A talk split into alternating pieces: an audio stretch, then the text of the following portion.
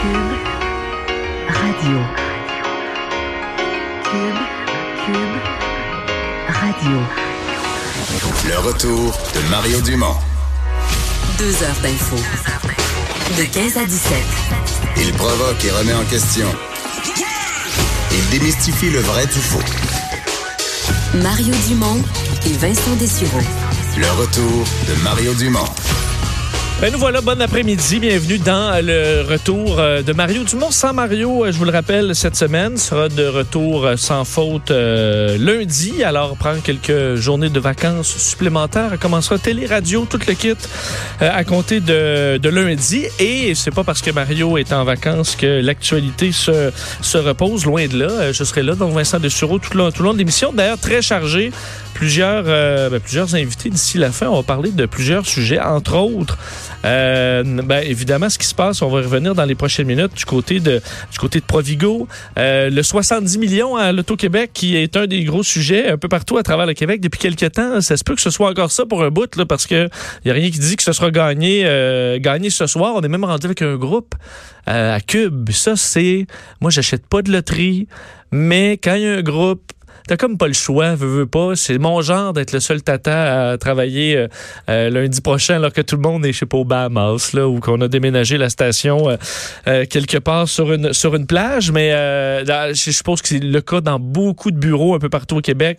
Il y a des files d'attente. Je parlais à une dame dans une pharmacie là, qui disait, il y a quand même quelques employés qui sont dans le jus puis qui qui voient pas nécessairement de l'argent au bout de ça, là, dans les pharmacies où tout seul se retrouve avec une file d'attente.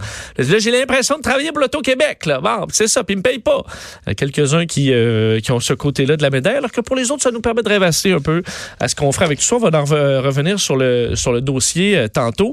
Et euh, aussi sur euh, euh, l'Iran, parce que d'ailleurs, euh, Donald Trump est en train, au moment où l'on se parle, de faire une conférence de presse sur ce, sur ce dossier. Il disait, entre autres, puis évidemment, il se justifie de, de ce qui s'est passé dans les derniers jours, disant que, bon, l'Iran peuvent, et c'est ce qu'il a dit il y a quelques secondes, euh, l'Iran, eux, peuvent tuer, euh, faire des actes un peu partout comme, comme ils le veulent. Et là, nous, on pourrait pas, les Américains.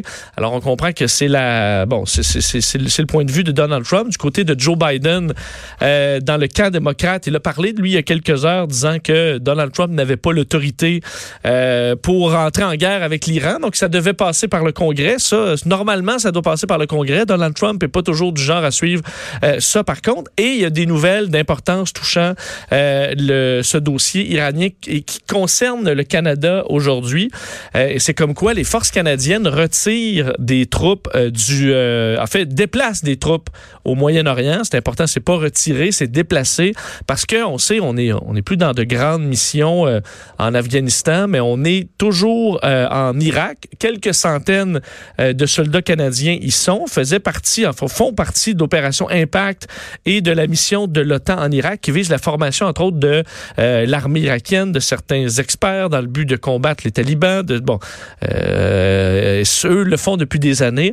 Eh bien, on apprenait dans les dernières heures, ce- ce- c'est le, général Jonathan Vance, le chef de l'état-major de la défense canadienne, qui a dévoilé sur les réseaux sociaux que euh, une partie euh, de ces soldats-là allait être déplacée vers le Koweït. Donc, on va les, sortir de l'Irak pour des raisons de, sécurité. Alors, on dit toutes les mesures de protection de la force requise qui étaient possibles, on les a appliquées. C'est plus que la situation, et là, je cite euh, le, général euh, Jonathan Vance, puisque la situation en Irak est complexe, il vaut mieux interrompre les activités que nous menons là-bas de sorte à pouvoir concentrer entièrement notre attention et nos efforts sur la sûreté et la sécurité de notre personnel, tandis que la situation évolue. Alors, alors qu'ils sont là pour former des troupes locales, veut, veut pas, euh, oui, l'Iran a promis de vengeance contre les Américains. le Canada n'a pas été visé dans aucun propos, mais on est évidemment de proches alliés. On est sur place, euh, dans certains cas, des missions communes. Alors, est-ce que les Canadiens sur place sont en danger? Ben oui, plus qu'ils l'étaient la semaine dernière, ça c'est certain. Alors, c'est ce qui mène euh, les forces canadiennes à déplacer. On ignore le, le- le- la quantité. On sait qu'ils sont à peu près 800 militaires au Moyen-Orient, des Canadiens, 500 en Irak. Alors, euh, plusieurs seront déplacés vers une zone plus sécuritaire au Koweït présentement. Alors, est-ce que ça retarde des missions importantes en Irak? Faudra voir, mais c'est la décision qui a été prise dans les, euh, dernières heures et confirmée euh, aux Canadiens.